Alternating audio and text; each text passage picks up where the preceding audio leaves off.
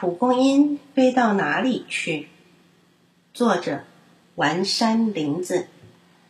在某个地方，有个叫做茵茵的小女孩，她实在太小了，所以住在蒲公英上面。只有一只叫做英泰的小小狗做她的朋友。有一天，茵茵说：“蒲公英的绒毛球都飞到哪里去了呀？我好想跟着去看看。”于是。茵茵画了一幅画，他们照着那幅画说：“我们来做一艘蒲公英船吧。”茵茵找来了好多的绒毛球，英泰推来了橡树果子的帽子，他们一起做了一艘蒲公英船。哇，风吹来了，他们做的蒲公英船飞上了天了。哇，好棒哦！可是，才一下子，绒毛球就被风吹散了。茵茵和英泰掉到地上。抬头一看，出现了好多小小的动物。小兔子问他：“你们怎么啦？”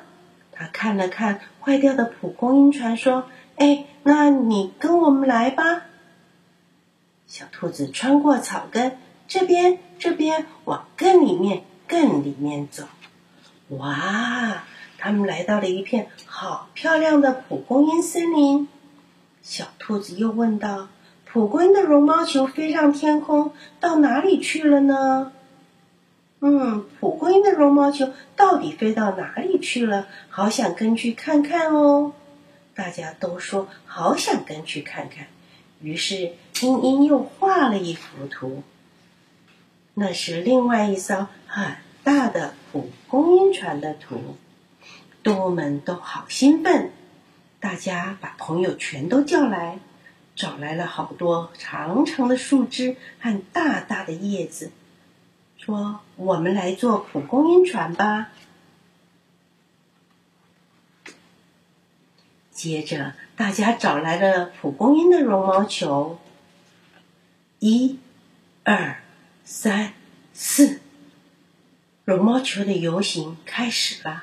大家排成长长的队伍，搬来好多的绒毛球，把绒毛球装在船上，装了好多好多。然后，好不容易，一艘好大好大的蒲公英船完成了。大家坐上船，唱起歌，跳起舞来。小小动物们坐的大大蒲公英船，就算吹起再大的风都不怕。